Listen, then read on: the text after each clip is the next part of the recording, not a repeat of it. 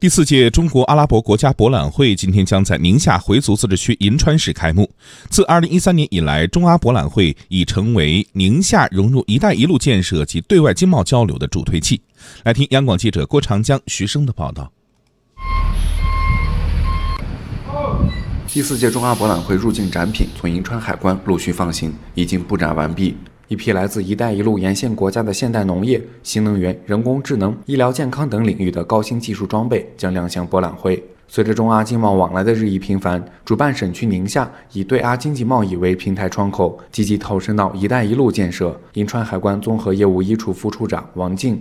二零一八年，宁夏全区对阿的贸易就上升到二十点四七亿元，比二零一三年同比增长了百分之九十二点二。到了二零一九年一至七月，对阿贸易占宁夏全区整体贸易的百分之十二点八。从数据来看，我们的进出口贸易一直是呈一个稳步增长的态势。银川综合保税区银宝国际贸易有限公司的加工车间里，各类世界顶尖的黄金加工设备让人眼前一亮。机制链设备呢是全球最领先的，我们的细度可以达到。零点二毫米，比这个头发丝还细。二零一六年，这家企业依靠银川至迪拜国际直通航线，将产品打入阿拉伯、中东和欧洲市场。开工后的进出口贸易额一度达到七亿多美元，占宁夏进出口贸易总值的七分之一。总经理戚文渊说：“今年面对市场变化，又有了新策略。”我们逐渐从生产型企业向平台型企业转变。那目前呢，我们已经吸引了东南沿海以及马来西亚的客商前来投资，已经有十余家企业入驻开厂。